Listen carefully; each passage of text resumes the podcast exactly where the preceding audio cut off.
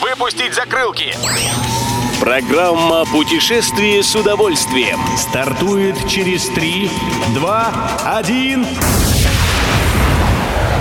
Приветствуем всех любителей путешествий, с вами Тимофей Гордеев. Сегодня в программе вы узнаете, где в Самарской области мы встретили неоготику, что мы почувствовали, спустившись в бункер Сталина, и почему в Самару надо обязательно приехать летом.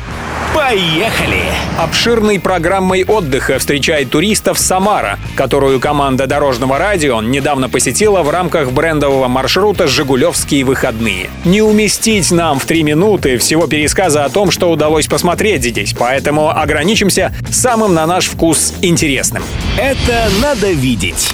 Как только мы увидели местную набережную, сразу поняли, что обязательно приедем в Самару еще раз. Летом. Побывав здесь в октябре, не почувствовали в полной мере удовольствия от этих пяти километров пляжей с аллеями, велодорожками и уютными кафе. Зато в полной мере настоящее эстетическое удовольствие нам доставили самарские особняки. Русский модерн, что не говори, это явление в искусстве. Как вы, наверное, помните, во время Великой Отечественной войны в Куйбышеве, так тогда называлась Самара, для Иосифа Сталина построили бункер. Спустились мы сюда и убедились, что туристические буклеты не врут. Дух эпохи тех лет здесь, несомненно, витает.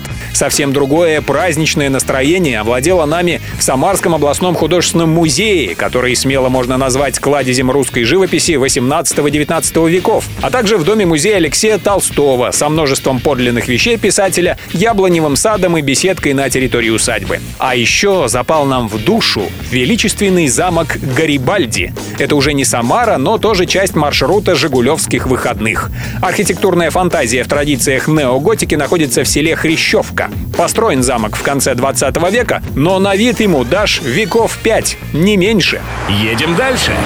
Во время «Жигулевских выходных» мы успели заехать в Сызрань и Тольятти, побывать в Самарской Луке и, наконец, посмотреть Самару. В каждом из этих мест показывают все самое интересное, чтобы туристы, заинтересовавшись, захотели вернуться сюда вновь. Всей этой четверке удалось задуманное в полной мере. Обязательно еще раз приедем в Самарскую область. И вы приезжайте.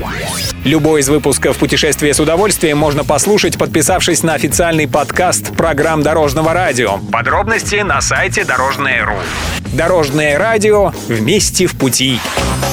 Программа «Путешествие с удовольствием». По будням в 14.30. Только на Дорожном радио.